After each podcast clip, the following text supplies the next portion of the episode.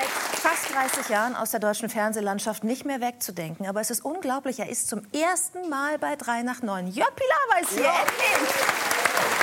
Endlich!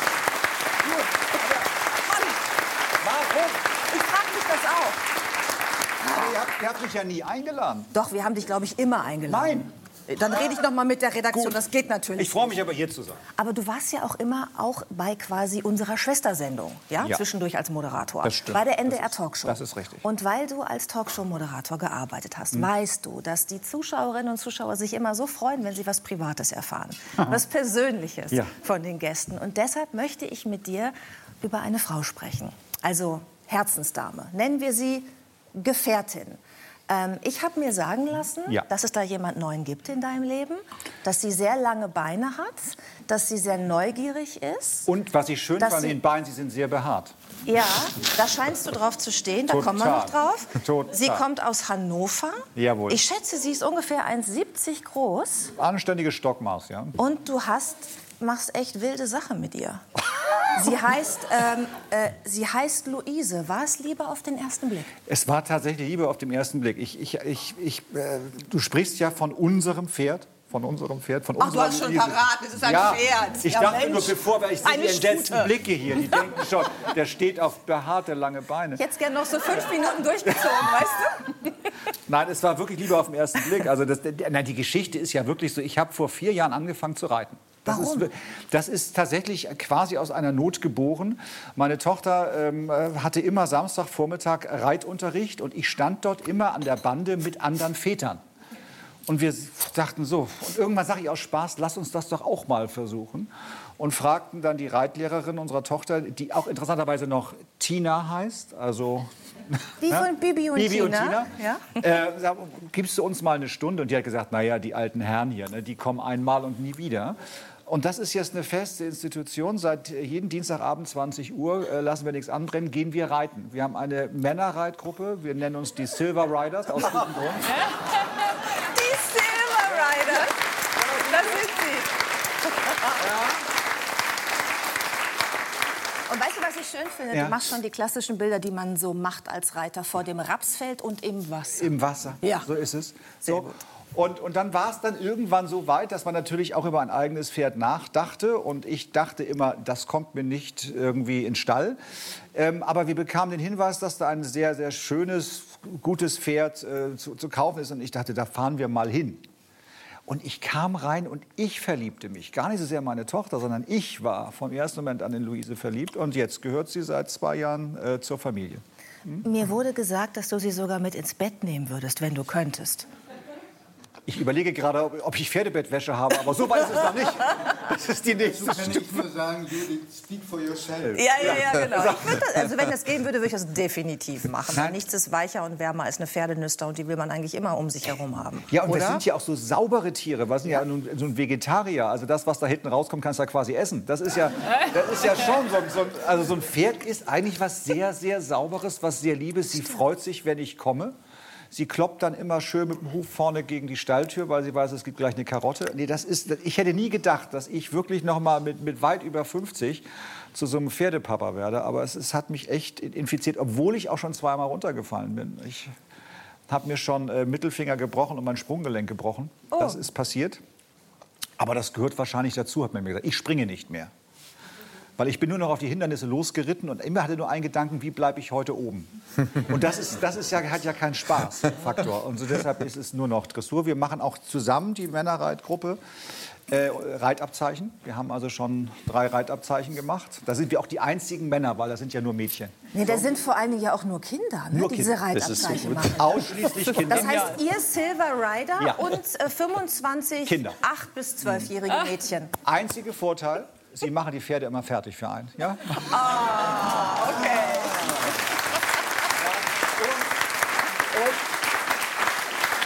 Es ist natürlich auch schon ganz cool, weil die ganzen anderen Mädchen denken, Mensch, unsere Väter tun das nicht. Und Das ist schon, ist schon ganz gut. Wir machen auch dann so Reitausflüge. Also die Fotos eben haben wir an Ostsee gemacht. Wir fahren immer zum Reiterhof Tramm in, bei Damp. Da gehen wir dann auf so einen Campingplatz und dann äh, reiten wir da auch. Du machst Ausflüge. Urlaub auf dem Ponyhof. Ja. Ich mache mit meiner Tochter auch einmal im Jahr Urlaub auf dem Ponyhof. Das ist, ja, ich finde das wirklich richtig toll. Und ich ärgere mich, dass ich das nicht früher angefangen habe, weil ich lerne es natürlich nicht mehr. Also wenn ich vom Pferd falle, ist das ja, als wenn eine Eiche gefällt wird. Ne? Ich falle ja so zur Seite. So, und das tut ja auch weh, das ist ja auch hoch. Deswegen brichst du dir auch was, so weil du nicht abrollst wahrscheinlich. Ja, neulich kam die Reitlehrerin, ob wir mal äh, Falltraining machen Ja, wollen. das ist gut. Ich gesagt, nee. es gibt ja jetzt diese, diese Westen, die neuen, die man hat, die, die sich so aufpusten wie so ein Airbag, wenn man runterfällt. Das Problem ist nur, die werden vorne eingehakt. Dass es oftmals vergessen wird von Leuten, den- Haken rauszumachen beim Absteigen. Und Dann geht das so wie so ein Michelin-Männchen auf. Und dann so. Aber da habe ich schon drüber nachgedacht. Ja, ich habe auch so eine Weste ausprobiert. Und? normalerweise, wenn ich runterfalle, ich falle natürlich auch regelmäßig mal runter, Ja. äh, dann bleibt das Pferd stehen und denkt sich, huch, ist es Ja. runtergefallen, das auch gerade noch auf mir drauf saß. Ja. Und mit dieser Weste, mit diesem Knall, Ja. 20 Kilometer weiter kam die zum Stehen, Ja. weil die sich so erschreckt hat. Ja, ist so. Also es ist so eine Sache. Ist auch so, Wie ist ja. denn das bei Schauspielern? Die müssen doch auch reiten können. Musstest du auch schon mal aufs Pferd? Ähm, ich musste mal bei Mord mit Aussicht auf einen Pony, das ungefähr 90 Zentimeter hoch war, und habe es aber trotzdem geschafft, runterzufallen. Weil das Pferd sich erschrocken hatte. Es gab irgendwie einen Windstoß, da ist irgendwas umgefallen und dann ist das Pferd los. Und ich hatte so einen merkwürdigen, äh, irgendwie so ein Kostüm an mit so einem, was, was fest war, wie so ein Brustpanzer und konnte mich nicht bewegen. Ja, nee, so ein, nicht Sicherheits, war, gehörte zum, zur Ausstattung, so, zum also Kostüm. zum- Ähm, kann mich jetzt nicht mehr genau daran erinnern, worum es ging. Irgend so ein Umzug oder so. Und ähm, dann bin ich von diesem Pony gefallen. Und äh, genau, dann wurde gelacht. und vor allen Dingen wurde gelacht dann, als äh, Caroline Peters, die äh, die ähm, Kommissarin gespielt hat, kam später ans Set und es war Aufregung, ja, Unfall, was ist denn passiert? Ja, wir haben jetzt vom Pferd gefallen und dann hat sie das äh, Zwergpony gesehen. Sag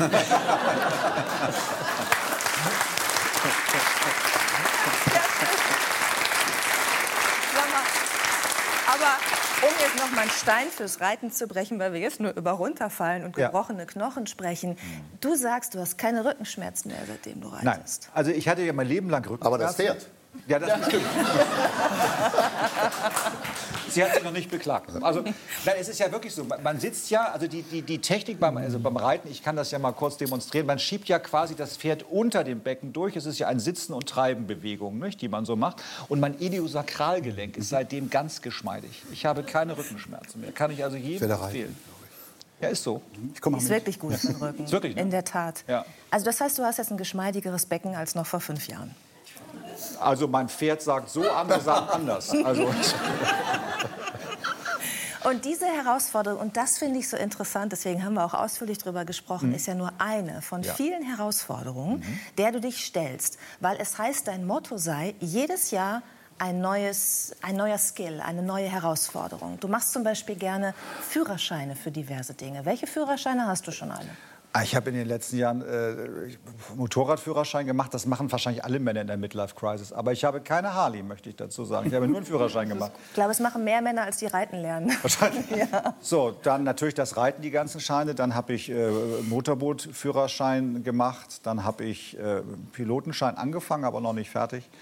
Dann habe ich äh, äh, Bus mal und LKW und ich würde gerne Gabelstapler. Fahrgastbeförderungsschein? Nee, das ist ja. Den habe ich gemacht. Ich habe ich Echt? hab eine, Sozi Wow. echt, ich hab eine Sozialphobie. Gar nicht mit anderen Leuten fahren. Ich fahre lieber allein. Den Fahrgastbeförderungsschein. Das ist super für jemanden, der Talkshow moderiert. Ja, wirklich, ja. Meine Mutter sagt, ich Glückwunsch, Therapiegründen. Glückwunsch, Glückwunsch. Frau Relin, warum haben Sie einen Beförderungsschein gemacht?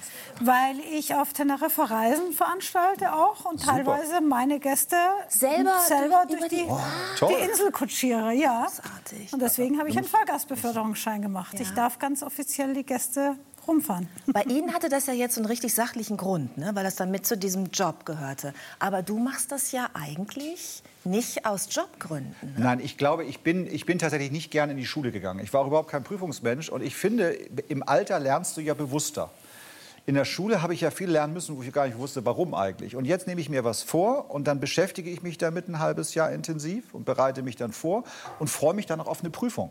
Weil es hat ja auch für mich jetzt, äh, wenn ich durchfallen würde, wäre es ja auch nicht schlimm. Aber ich will nicht durchfallen. Und äh, diese Herausforderung finde ich spannend, das in diesen alten Schädel noch reinzubringen, sich das alles zu merken. Tauchschein habe ich übrigens auch äh, gemacht. Das, oh, das war ganz schlimm. Das war ganz schlimm. Dieses ganze Wasser um einen, das war furchtbar. Ja, nee. Ja, nee, deshalb mache ich das. Ich möchte, dass es eine Herausforderung für einen selber, sich konzentriert über mehrere Wochen, Monate mit einer Sache zu beschäftigen, finde ich ganz toll. Mhm. Dann würde ich jetzt gerne mal einen Sprung zurück machen, Ja. ähm, weil du ja 30 Jahre jetzt schon uns beglückst alle in der Fernsehlandschaft Mhm. und viele Jahre auch, die wahrscheinlich die meisten, äh, auch Quizze moderiert hast. Ja. Teste ich jetzt einmal Gottes äh, Willen. noch mal dein Wissen. Ja. Diesmal kannst du die Frage aber, glaube ich, beantworten. Wer ist dieser Mann? Ich zeige dir jetzt ein Foto.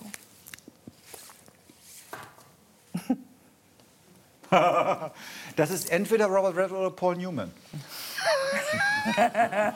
Ist, Woher äh, kennst du die Geschichte? Ja, Ey, das ist gemein. Das ist Robert Redford. wir haben recherchiert. Du weißt es jetzt, dass es Ja. Robert Redford ist. Ja, Seit ist wann weißt du es denn? Das ist ganz schlimm. Es war eines meiner ersten Interviews, die ich machen durfte, damals noch fürs Radio. Das ist über 30 Jahre her.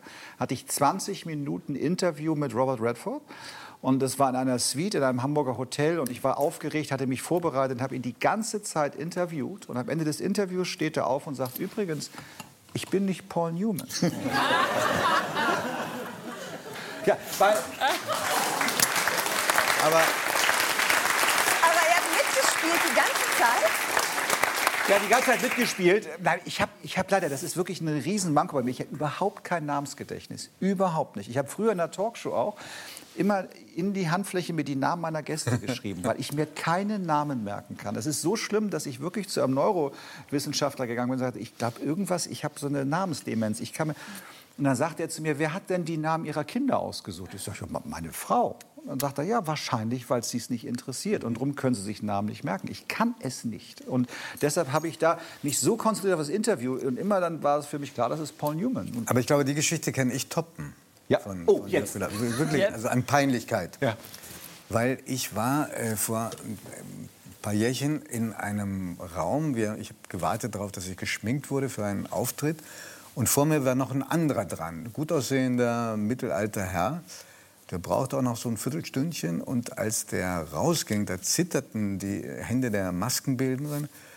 Und sie sagt, ist er nicht überwältigend? Und ich habe gesagt, wer? Und da sagte sie, George Clooney. Nein, Ich habe ihn nicht erkannt. nicht erkannt. Weißt du warum? Weil wenn du jemanden nicht erwartest, Ja. wenn du weißt, du triffst, dann kommst du auch gar nicht Nein, dran. kann Das nicht ist- sein. Ich muss zugeben, er sah gut aus, aber Ja. George Clooney wäre Ja. unter Folter nicht drauf gekommen. Anna von Göttingen, das wäre uns nicht passiert, ne? Nee. Oder? Das ist George Clooney. Ich glaube, es wäre mir auch wäre aufgefallen, mir dass es George Clooney ist. Du, Aber alle Frauen mal- haben mich für komplett bescheuert gehalten Ja. hinterher. Ja. Ja, Mir stimmt. fallen aber andere Frauen Verstehe ich. auf, ehrlich gesagt. Bitte? Ja? Mir fallen andere Frauen vor allen Dingen, ehrlich gesagt, auf. Sehr. Also tatsächlich. Ich glaube, so Frauen untereinander, wir interessieren uns sehr für andere Frauen. Das Ja, sehr, wir erkennen Männer und Frauen in der Masse. Ja, genau. Ja, Ja. genau. Aber der Was- Jörg hatte auch noch eine sehr schöne Geschichte. Der hat ja auch ein bisschen die Fernsehlandschaft ähm, revolutioniert. Äh, Vor allem die Talkshows, muss man sagen. Ja, Du, bist, äh, du hast mal ein kleines Nickerchen gehalten, habe ich. was war, was, du, was war, was Komm war du da, mir nach Hause. Was war da? Ja, Das ist gut, darüber haben wir gerade gesprochen, bevor die Sendung begann. Nur ganz, ganz kurz, erzähl es gerne noch mal Cora-Publikum. ja, es, na, wir sind dir ja dankbar. Ja, ja, das ist ja, ja. Also es ist so, dass ich wirklich mein Biorhythmus ist ab 22 Uhr. Ich bin ein Frühaufsteher immer schon gewesen und abends ab 22 Uhr ist mit mir nichts mehr los. Und ich habe früher die Ende der Talkshow gemacht und die ging von 22 bis 0 Uhr live. Wie 3 nach 9 auch. So, genau, wie auch. Und, und das war teilweise, und äh, damals habe ich es mit Julia Westlake gemacht, die führte ein Interview. Und ich merkte so schon, dass ich nicht mehr zuhören konnte. Und ich stützte mich so ab und merkte, mein Kopf wird so schwer. Und plötzlich bin ich in der Sendung wirklich eingeschlafen. Und das hat die Redaktion gesehen. Und seitdem wird es zeitversetzt halt eine Stunde, anderthalb Stunden früher aufgezeichnet. Ja, das habt ihr mir zu verdanken. Ich muss jetzt wirklich sagen, Auch Judith, wir machen das ja jetzt so. wir machen, wir machen das jetzt ja auch ein paar Stunden vor, aber ich muss sagen, mit jedem Wort, das er spricht, wird Jörg Pilawa mehr zu meinem Role Model. er, er mag Menschen nicht besonders, er kennt sie nicht, er kann sich keinen Namen merken und, er schläft bei den Gesprächen der anderen ein. Großartig. Ja, so. Aber sehr gutes Stichwort Role Model, denn äh, ich würde mit dir gerne noch über die Tafeln Ja, sprechen. mir auch wichtig. denn da hast du eine absolute Vorbildfunktion, weil du dich seit Beginn deiner Karriere für die Tafeln engagierst. Wir haben leider nicht mehr so viel Zeit, weil es wieder so tolle. Geschichten gab. Aber Ja. bitte, ich finde es auch ganz Ja. wichtig. Sag doch bitte noch einmal, warum Menschen in Deutschland, in so einem reichen Land, ähm, sich anstellen müssen in der Kälte über Stunden, um etwas zu essen zu bekommen. Also ich mache das jetzt mal wirklich ganz schnell, aber man kann sagen, dass 12 Millionen Menschen in Deutschland armutsgefährdet sind. Armutsgefährdet heißt, dass sie ein reales Nettoeinkommen von weniger als 1250 Euro im Monat haben. Wir haben 960 Tafeln in Deutschland mit über 60.000 Ehrenamtlichen, die pro Woche an zwei Millionen Bedürftige Essen ausgeben. Die Tafeln sind mal gegründet worden, um Lebensmittel zu retten. Mittlerweile sind die Tafeln dafür da, damit Menschen in Deutschland nicht hungern müssen. Ich habe jetzt gerade eine Armutsreportage gedreht und ich habe in Halle gedreht und da hat mir die, die Leiterin der Tafel gesagt, wenn es uns nicht mehr gibt, dann haben wir Hunger in Deutschland und das in der drittreichsten Volkswirtschaft der Welt. Das finde ich eine Katastrophe. Bravo. Die Politik hat sich komplett ausgeruht darauf, dass eine Versorgung da ist durch die Tafeln. Und dafür sind die Tafeln gar nicht zuständig. Das ist eine Zusatzversorgung ehemals gewesen. Und mittlerweile ist es für viele Menschen eine Grundversorgung. Es gibt Menschen, die können nur noch in der Tafel im Grunde genommen Lebensmittel bekommen, um die Woche zu überleben. Und es sind nicht nur äh, Menschen, die vielleicht in ihrem Leben was falsch gemacht haben, sondern es sind ganz normale Menschen. Es kann jeden treffen. Ich habe jetzt gerade an der Tafel in Hamburg eine Rentnerin gehabt, die hat 40 Jahre gearbeitet als Arzthelferin, hat sechs Jahre pausiert, geht jetzt mit 1200 Euro Rente nach Hause, wohnt in Hamburg zu 800 Euro Miete. Die hat für sich selber so 200, 300 Euro zum Leben. Davon kannst du in einer Stadt wie Hamburg nicht leben. Und die muss zur Tafel gehen und hat nichts falsch gemacht und steht mir gegenüber und sagt, ach, das finde ich toll, dass Sie das machen. Haben Sie noch ein bisschen Gemüse für mich? Aber bitte geben Sie mir Gemüse, das ich roh essen kann, weil ich habe nicht Geld für den Strom meines Herdes. Wegen der Energiekosten. Wegen der Energiekosten. Ja. Und das in einem Land wie Deutschland. Pfui, genau. Und dann sage ich, davor machen wir so stark die Augen zu. Und jetzt haben wir gerade ein Problem, und darum bin ich auch hier und möchte alle Leute bitten, helft den Tafeln, weil den Tafeln geht es so schlecht wie noch nie. Wir haben keine Lebensmittel mehr.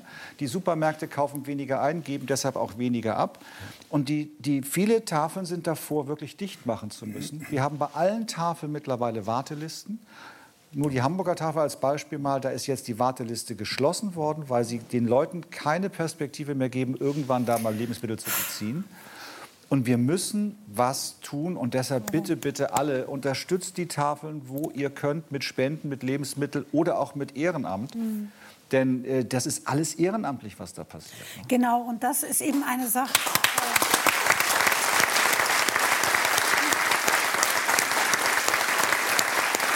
Ich versuche da schon die ganze Zeit die Lanze zu brechen für die Ehrenamtlichen. Ich mache auch sehr viel ehrenamtliches Engagement mit dem Kino Frauen aller Kulturen zum Beispiel und so weiter und so fort. Und äh, ohne die Ehrenamtlichen könnte Deutschland einpacken. Ja? Wir haben 18 Millionen Ehrenamtliche, Ja. die unser Laden am Und Laufen lassen. ich habe immer gekämpft dafür. Seit 20 Jahren versuche ich dafür zu äh, kämpfen, dass die Ehrenamtlichen, ähm, die nachweislich ehrenamtlich tätig sind, Punkte in die Rente kriegen, weil die machen einen Knochenjob und sie werden von nicht anerkannt, sie werden nicht geholfen. Oh, aber ohne, ohne die Ehrenamtlichen hätten wir ein ganz schreckliches Deutschland. Und ich habe Ja. Absolut richtig. Eine, eine kurze Ergänzung, noch, ganz kurz. Ein Beispiel.